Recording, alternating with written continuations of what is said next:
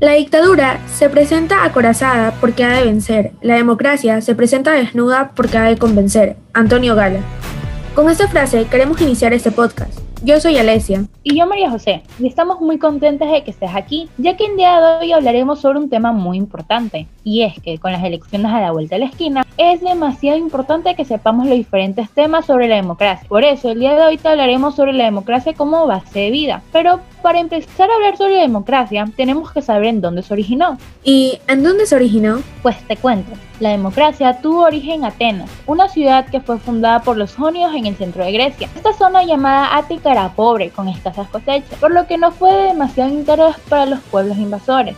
Sin embargo, la leyenda atribuye a Teseo como el rey legendario que venció el Minotaurio de Creta, poniendo a Atenas en el siglo 8 a.C. por sobre el resto de ciudades del Ática.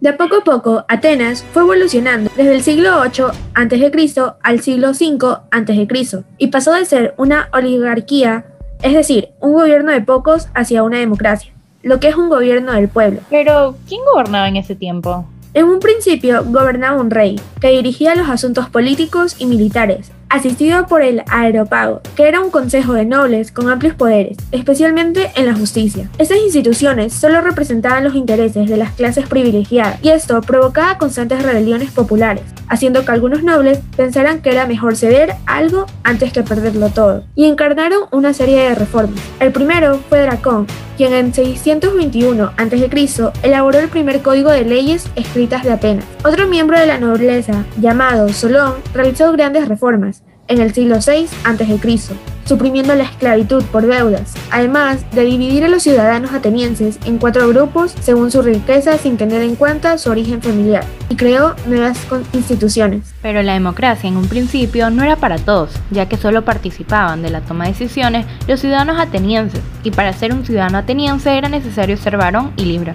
Durante el gobierno de Pericles, además de esto, también se exigía ser hijo de madre y padre ateniense, a pesar del espíritu democrático que tenían todos los atenienses. Se mantuvo esta esclavitud alrededor de 200.000 personas que realizaban la mayoría de tareas productivas de Atenas. Estos podían ser griegos o extranjeros, y en su mayoría eran propiedad particulares que los consideraban objetos sin ningún tipo de derecho, tanto social como político. Pero, ¿y las mujeres? ¿Tenían participación en la democracia? Déjame decirte que no, a las mujeres no se les estaba permitido participar en la política, ya que los griegos, como muchos todavía hoy en día, Pensaba que el gobierno era cosa de hombres y pretendían relegar a las chicas al rincón del telar y de casterol. Pero las griegas hacían oír a través de sus maridos o contratando oradores en la eclesía. Y es que para que haya democracia debe haber ciertas condiciones, tales como la democracia se consigue porque el pueblo reclama el derecho de autogobernarse. En la inmensa mayoría de los países rigen sistemas democráticos. Todos los seres humanos tienen derecho a autogobernarse. La democracia se encuentra presente en nuestra vida diaria, y es que la democracia es una manera de acabar el autoritarismo. La democracia no solo es una forma de gobierno, ya que vivir democráticamente es una tarea compleja que implica respetar las ideas ajenas. Un propósito de la democracia es que ésta busca facilitar la vida en comunidad, lo que requiere que las personas creamos y practiquemos los valores, como libertad. La libertad es fundamental para un sistema democrático, pues garantiza al individuo la posibilidad de autogobernarse esto significa que una persona no está obligada a asumir o acatar aquellas obligaciones o vínculos que no acepte como válidos. La igualdad es un principio según el cual el Estado debe garantizar que todos los ciudadanos tengan los mismos derechos y obligaciones, sin favorecer o menospreciar a uno u otro individuo o grupo. Justicia.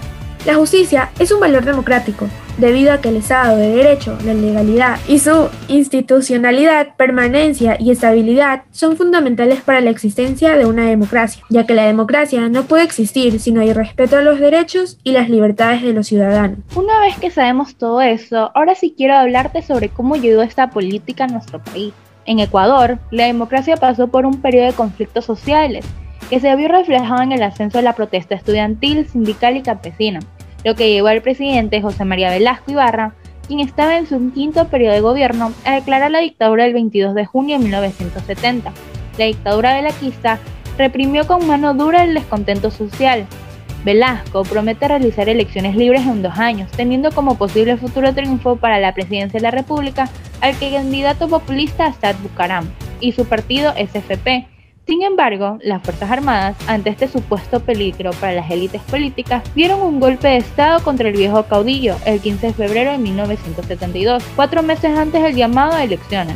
El carnavalazo, como se le llama fue la jugada perfecta que sacó el tablero, tanto a Velasco y a Bucarán impidiéndoles llegar al poder. Para el proceso de transición del sistema político de Ecuador, los militares crean el proceso de reestructuración jurídica, la cual consistía en tres comisiones. La primera sería la que se encargaría de elaborar la ley de elecciones y de partidos políticos. La otra realizaría formas a la constitución de 1945. Y por último, la tercera sería la que redacte la nueva constitución. Finalmente llegó el día en que esta etapa de las dictaduras militares petroleras estaba por llegar a su fin, y es que el 29 de abril de 1979, después de una dilatada y conflictiva etapa donde se pusieron en juego diversos factores de quienes querían mantener a los militares en el poder y los que pugnaban por conquistar la democracia para el país, se llevó a cabo la segunda vuelta electoral entre el candidato de la derecha, el socialista cristiano Sixto Bayén, y la otra definida como la de centro izquierda, representada por Jaime Roldós Aguilera y Osvaldo Hurtado. Bueno, hemos llegado al fin.